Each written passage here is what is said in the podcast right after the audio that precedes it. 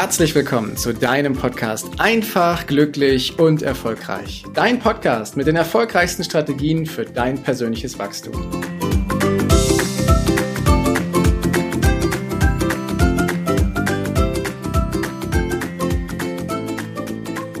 Herzlich willkommen zu deinem Podcast Einfach, glücklich und erfolgreich. Dein Podcast mit den erfolgreichsten Strategien für dein persönliches Wachstum. Und ich habe wieder einen Interviewgast hier, diesmal den Holger Malz.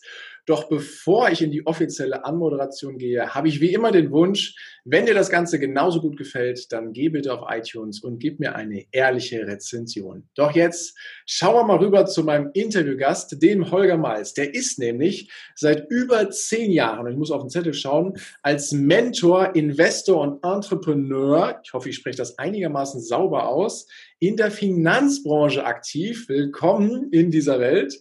Und im Jahr 2013 hat er das erste Mal Berührung mit der digitalen Währung Bitcoin gehabt. Und etwas später hat er die komplette Tragweite von der Blockchain-Technologie erfasst und für sich verinnerlicht. Seitdem investiert er in Tech-Startups und ist vertrieblich in einem internationalen Fintech-Startup eingebunden.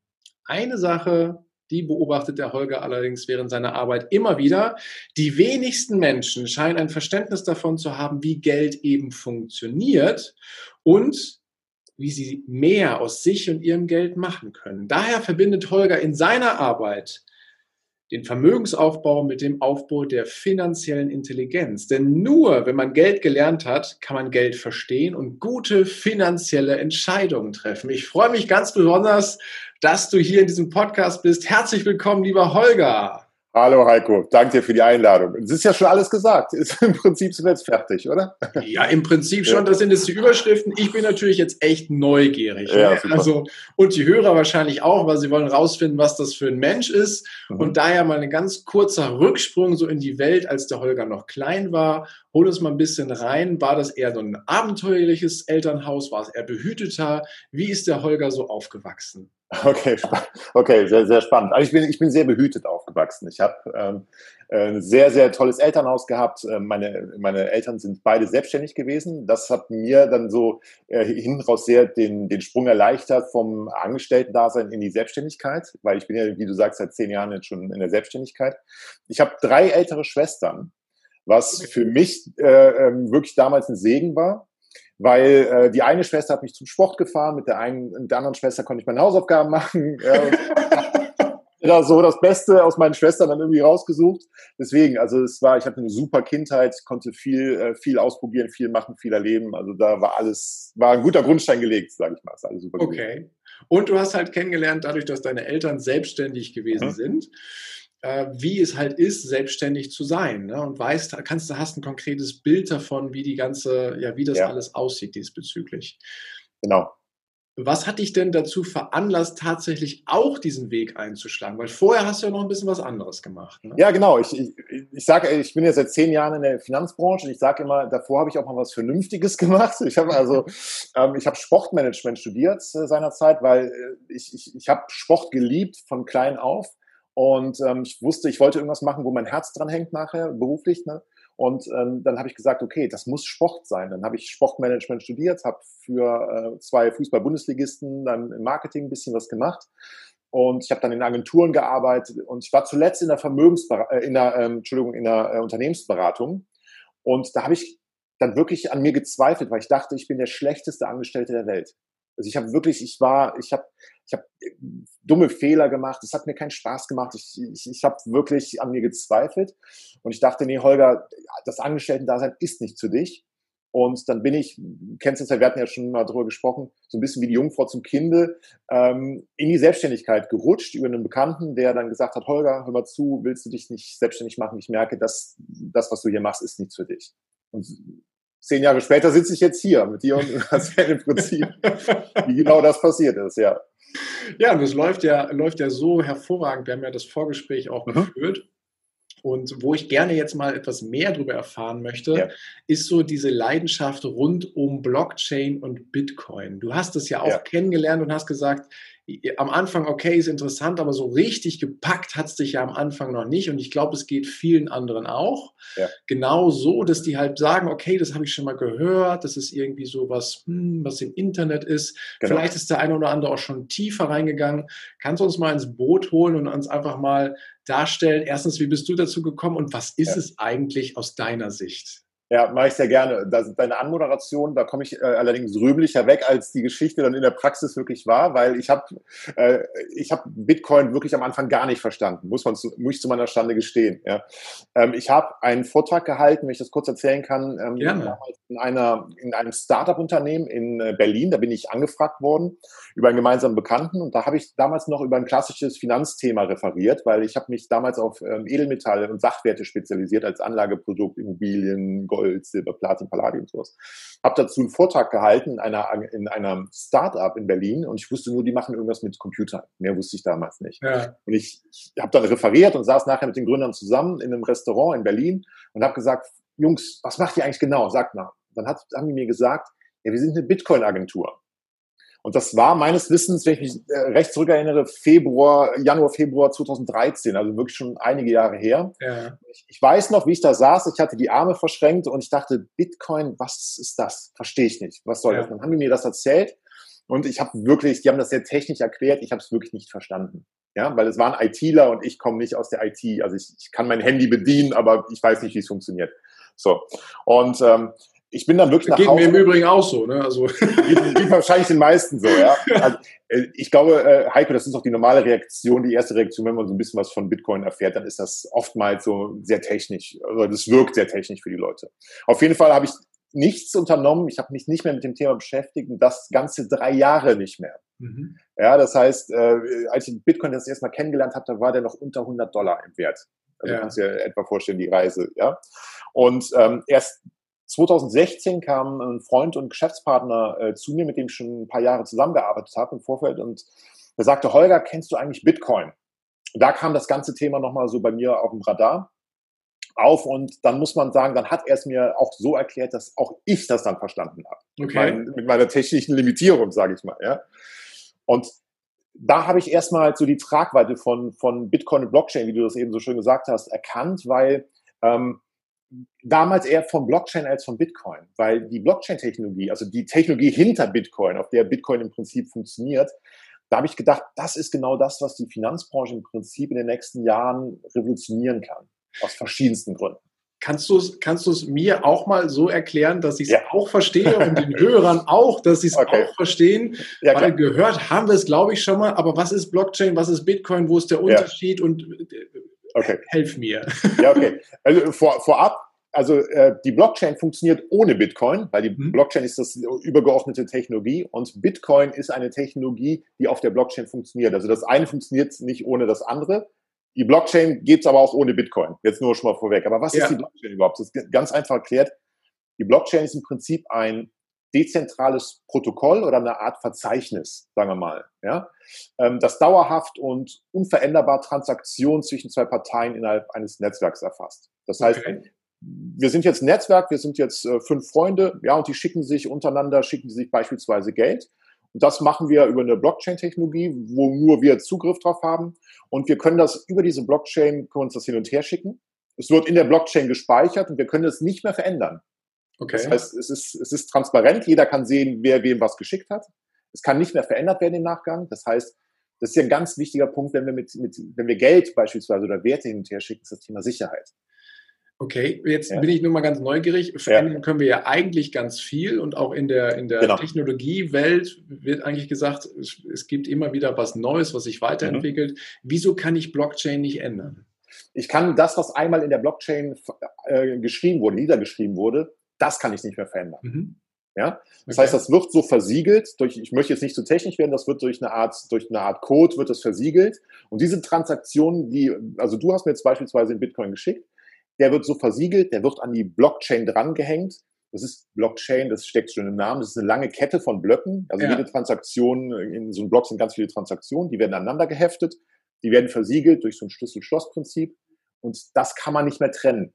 Das heißt im Endeffekt, es wird versiegelt und der Schlüssel wird danach zerstört und weggeschmissen. Ne? Wenn es so, wenn man es so erkennen will, genau. Aber ja? ich kann es ich kann's immer noch lesen und jeder kann es quasi lesen, sodass die Transaktion genau. transparent ist. Ne? Genau. Man, nur äh, anders als beispielsweise, wenn wir uns Geld hin und her überweisen, dann sehen wir ja den, den Namen, also ich sehe den, den Kontoinhaber, ich sehe die Bank. Hier beim Bitcoin ist im Prinzip unsere Bank- und Kontonummer und der Name ist in, einem, in, einem langen, in einer langen Ziffer äh, kodiert. Man erkennt also nicht, wer hinter dieser Ziffer steht. Ja. Man weiß nur, dass an, von A nach B Bitcoin geschickt worden beispielsweise. Okay. Das kann man öffentlich einsehen, genau. Gut. Okay, also Blockchain gibt ja jetzt auch schon ein paar Jahre länger, ist auf jeden genau. Fall ein System, was transparent ist und nicht veränderbar, wenn es einmal durchgeführt wurde. An so sich es, entwickelt genau. sich Blockchain aber immer weiter, oder? Absolut. Ja, die Technologie entwickelt sich weiter. Es gibt Abspaltung davon, wird immer stabiler. Natürlich, je mehr daran teilnehmen, desto stabiler wird das ganze Konstrukt. Genau. Und Bitcoin ist ist dadurch bekannt geworden, dass Bitcoin ist im Prinzip die erste Technologie, also die die, der erste äh, Use Case der Blockchain. Das erste Mal, dass, dass die Blockchain wirklich in der Praxis eine Anwendung, eine Anwendung hat und das war Bitcoin. Bitcoin ist im Prinzip nichts anderes wie ein digitaler Coin, digitales Geld, wenn man so will, einfach ja. ausgedrückt. Ja, okay. Wird Blockchain auch für andere Sachen eingesetzt? Wahrscheinlich, oder? Absolut, absolut. Und das ist ja das, warum ich die Blockchain so interessant fand. Weniger wegen des monetären Hintergrunds, sondern vielmehr, weil man nicht nur Geld drauf äh, verschicken kann oder speichern kann, sondern alles, was mit Wert zu tun hat, kann man im Prinzip da, da festlegen. Ja? Beispielsweise, äh, wir könnten ein Grundbuch in Deutschland da äh, auflegen. Das heißt, man müsste nicht mehr in Grundbuchämter gehen, sondern man könnte auf die Blockchain Besitzverhältnisse von Immobilien beispielsweise äh, legen. Oder was, es gibt, äh, in, es gibt Edeka-Märkte in Deutschland, die, ähm, damit kann man über die Blockchain machen die eine Lieferkette, kann man die Lieferkette verfolgen. Ja, wo stammt das Steak wirklich her, was nachher im Regal liegt? Mhm. Wie sind die Lieferketten? Wie sind die Temperaturen? Ähm, das kann man alles oder Diamanten. Also es gibt unzählige, du siehst schon, es gibt unzählige Anwendungsbereiche. Kommt der Diamant wirklich aus der nachhaltigen geführten Mine in Kanada oder kommt der vielleicht aus einem anderen Bereich? Also da kann man sehr viel über die Blockchain ähm, nachweisen und unveränderlich äh, Ketten im Prinzip bilden. Jetzt wird ja auch gesagt, dass persönliche Daten auch da drin gespeichert werden können. Ne? Du hast vom Absolut. Grundbuch quasi, vom Besitztümern schon mal gesprochen. Ja. Mit ein wichtiges Gut sind ja wir selber, unsere ja. eigenen Daten oder unser Fingerabdruck. Äh, glaubst du, dass es dort auch zukünftig stärker Einfluss nehmen wird? Definitiv, definitiv ein ganz wichtiger Aspekt.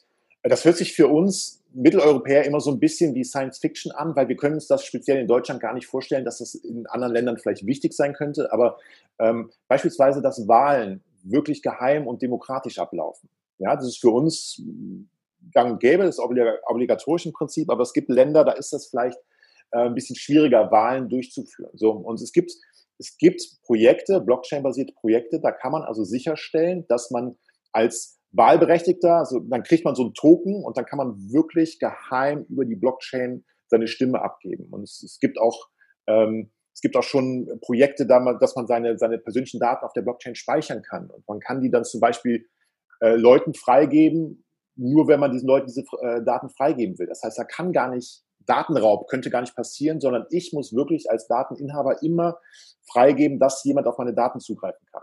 Immer dann mit diesem zusätzlichen Schlüssel. Das sagt genau, es gibt so einen Code, den gebe ich dann ein und sage, beispielsweise, wenn ich mich bewerben will. Ja, ich kann zum Beispiel meine ganze Bewerbungsmappe, alle Daten kann ich zum Beispiel auf einem bestimmten Blockchain-Protokoll hinterlegen und ich kann dann sagen, ich möchte mich bei der Firma XY bewerben und die dürfen, den schicke ich meinen Code und die dürfen dann mit diesem Code auf meine Daten zugreifen. Mhm. Aber immer, ich muss es freigeben. Also es, es, gibt kein Datenklau in dem Sinne mehr, wie wir es vielleicht kennen von sozialen Medien oder so.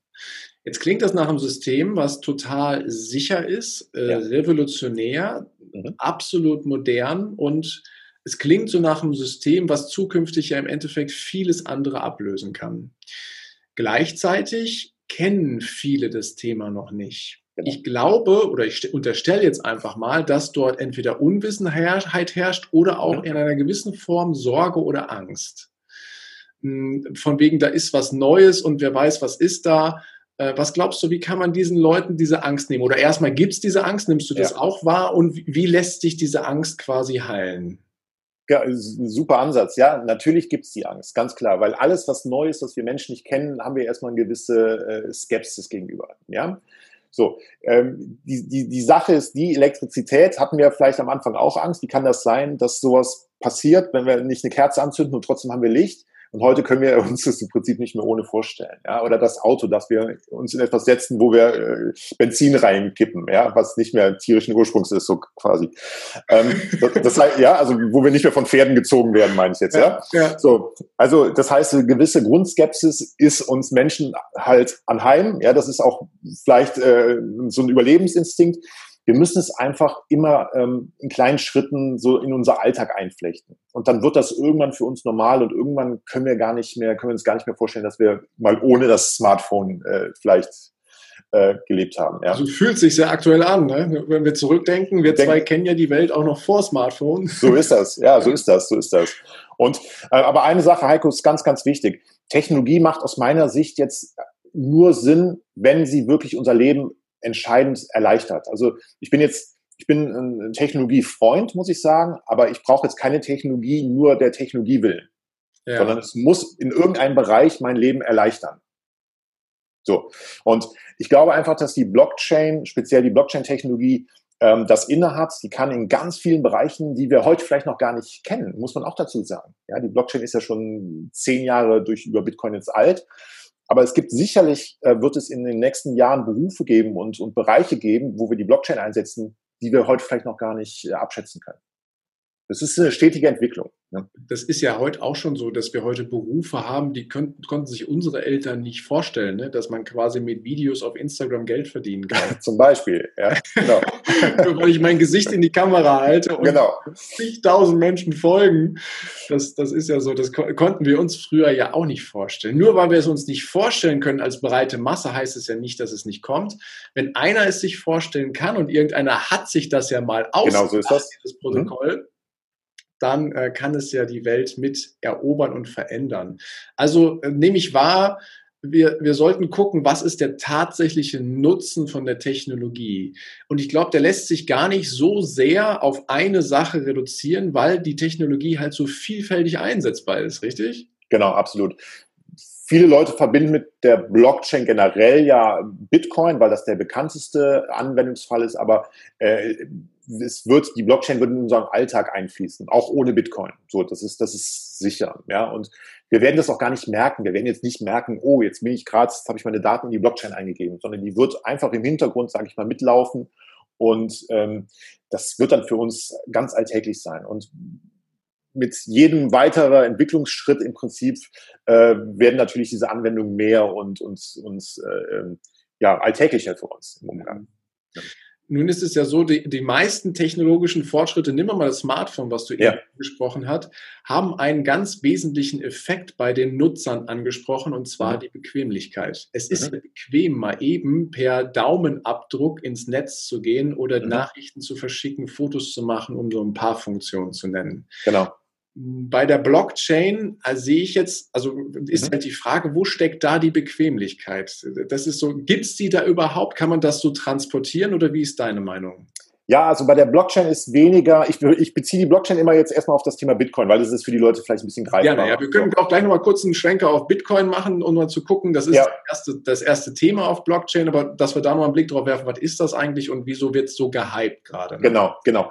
Ähm, aber ich glaube da, also bei, beim Thema Blockchain, was das Thema Bitcoin angeht, ist jetzt nicht das Thema Bequemlichkeit vor der, äh, vorrangig, sondern wenn man sich so mal äh, anschaut, wann Bitcoin entstanden ist, das war im Jahr 2008, 2009, wurde es vorgestellt, den Gründer kennt man auch nicht. Ist, man kennt ihn nur unter seinem Pseudonym im Prinzip bis heute hin. Das macht auch so ein bisschen diesen Reiz aus von Bitcoin. Es ist immer noch geheim, man weiß nicht, wer steckt dahinter. Aber das Thema damals war es ähm, eher so das Vertrauensthema. Weil das war äh, im Jahr 2008 äh, die weltweite Bankenkrise, Lehman Brothers, so das ganze ähm, Finanzsystem ist in seinen äh, Grundfesten ähm, im Prinzip so ein bisschen, äh, ja, nicht zerstört worden, aber äh, das hat schon äh, kräftig gewackelt. Das hat kräftig gewackelt, genau. Ja, und genau da kam Bitcoin im Prinzip ähm, auf den Radar, weil Bitcoin hat ähm, ist entstanden, damit man ähm, Geld hat, also ein Geldsystem unabhängig von Banken. Weil der Gründer Satoshi Nakamoto, das ist zumindest sein Pseudonym, hat gesagt, er will ein ähm, Geldsystem erschaffen, was auf Vertrauen auf mathematischer Basis äh, äh funktioniert und nicht mehr mit Menschen und Banken.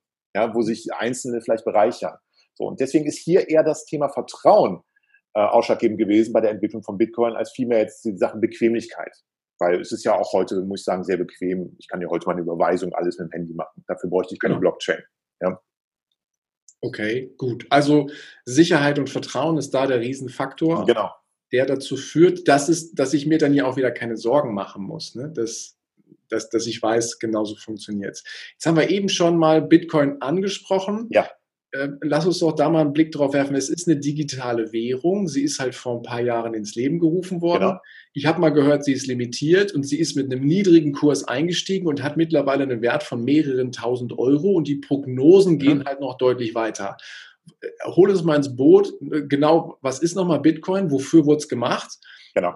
Warum ist dieser Hype so groß? Und wo genau. Das war der erste Teil des Interviews. Vielen Dank, dass du dir bis hierhin die Zeit genommen hast. Und gleich geht es weiter. Ich wünsche dir viel Spaß mit dem zweiten Teil.